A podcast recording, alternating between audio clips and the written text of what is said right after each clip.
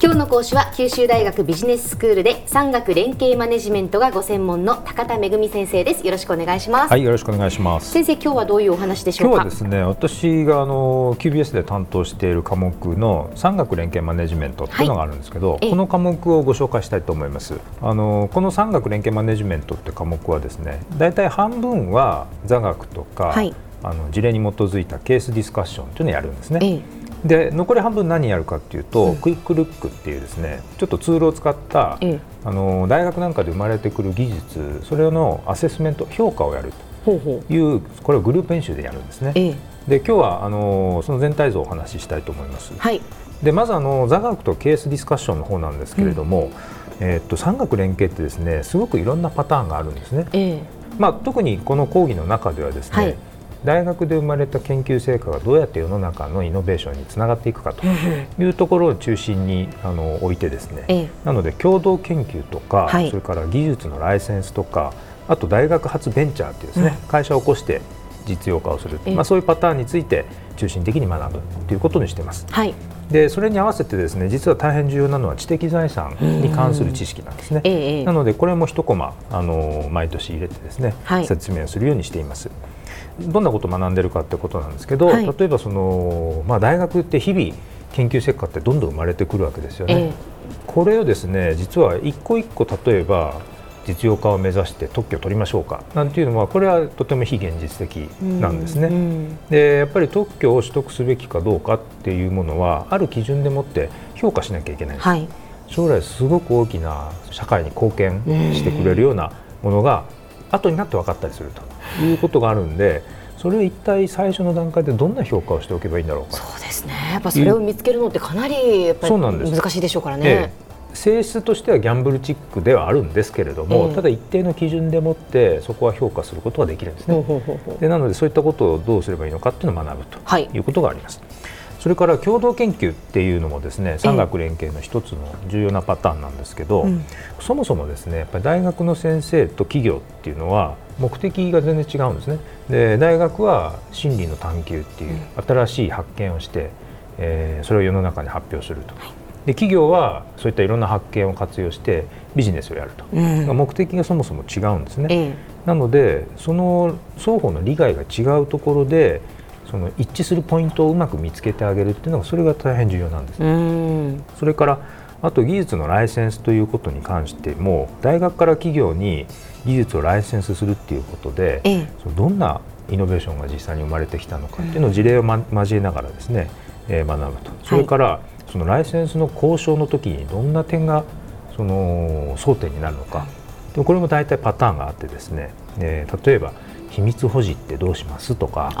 えー、それから先生が追加で新しい発見をして、はい、学会で発表したいって言ってるんだけど一方で企業は今開発中のものそんな途中で発表されちゃ困るんですけどとかっていうことも中には起こり得るわけですよ。まだ言わないでくださいそうなんですよ。でそれをですねじゃあどういう条件でお互いにあらかじめ合意をしておいて、うんどういうふうにマネジメントすればいいですかってまさにこれマネジメントのポイントがあるんですよね。でそういったことについて学ぶっていうことがあります。はい、であのそれが半分あるんですけれども残る半分はですねクイックルックっていうその技術のアセスメントツールを使ってこれグループ演習をやるんですね。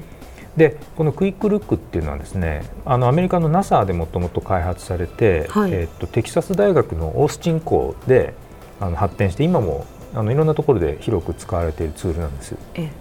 でクイックっていうぐらいなんで、はい、実はあの技術アセスメントって深くやろうと思ったらもうとてつもない時間かかるんですね。ただ大学なんかで生まれるたくさんのその研究成果を評価するっていうのはあんまり時間かけれない。そうですね。そうすると、このクイックルック大体1件あたり20時間から40時間ぐらい。だからまあ8時間1日働いてもウィークデーの5日間でまあ、ほぼもう評価は終わってしまうというぐらいのですね。時間で、えー、大学の技術なんかを評価できるということなんです。それであの九州大学がですね実はまあいろんな発明案件持ってるわけですけども、ええ、実は昨年からこの講義の中で九州大学の産学官連携本部っていうところと協力してですね、はい、九大が持っているあのリアルなシーズを案件としてリストを出してくれて、ええ、受講者の人たちがその自分だったらどの技術の実用化の道筋を描きたいかということを考えてそれを選ぶところから始めるんですね。で実際にこれっていうのを決めたらですね、ええ。ー、発明者の先生のところにインタビューに行ってその発明のポイントだとか、うん、先生は何でこの発明そもそもしたんですかっていうその先生の問題意識だったりとか、はい、そういうことをこうしっかり把握するようにするんですね。でその上でじゃあこの技術を求めているようなマーケットのニーズってあるんだろうかということをこうアセスメントするわけです。はい、今度はこれはですねえー、マーケットサイド企業側のその専門家とか開発担当者とかいろんな人にインタビューをして評価を進めてで最後にですね発表会をやるんです、はい、でその発表会の時にはですねベンチャーキャピタリストとか特許を出願したり管理することをやる専門の弁理士っていう職業がありますけど、はい、あるいはあの TLO っていうですね技術移転の会社がありますけどもその技術移転の会社の役員の人だとかっていうのを来てもらってそういう人たちの前でプレゼンテーションして評価してもらうということをやってるんですね。非常にリアルで、ね、まあ、面白いなということなんです。ちなみに昨年度はですねペット向けの医薬品とかですね植物のある含んでる成分をもとにした新しい機能性の食品とか、はい、それから高齢者の人なんかには聞こえやすいような音声を強調するシステムとかっていう、まあ、全部で6個のテーマを、あのー、選んででそれに向けてそれについてその商業化に向けたシナリオを作ったということなんですね。はい、なのでまあ産学連携マネジメントっていうこの科目はですね、うん、MOT というその技術経営に必要な知識をまあ獲得するっていうこととその QBS の特徴ってやっぱり受講者の多様性なんですよね、はい、いろんな人がいるとそうするとその多様性を生かしたでグループでの演習っていうのですね、うん、これバランスよく織り交ぜて産学連携の理論と実務の両方学べるっていうところが、まあ、特徴かなと思ってます。はい先生では今日のまとめをお願いします。はい、えー、QBS の科目産学連携マネジメントは理論と実例を通じた知識の獲得とそれから受講生の多様性っていうのを生かしたグループ演習とバランスよく織り交ぜている、まあ、そういう科目です。はい、ということです。今日の講師は九州大学ビジネススクールで産学連携マネジメントがご専門の高田恵先生でした。どうもありがとうございました。はいありがとうございました。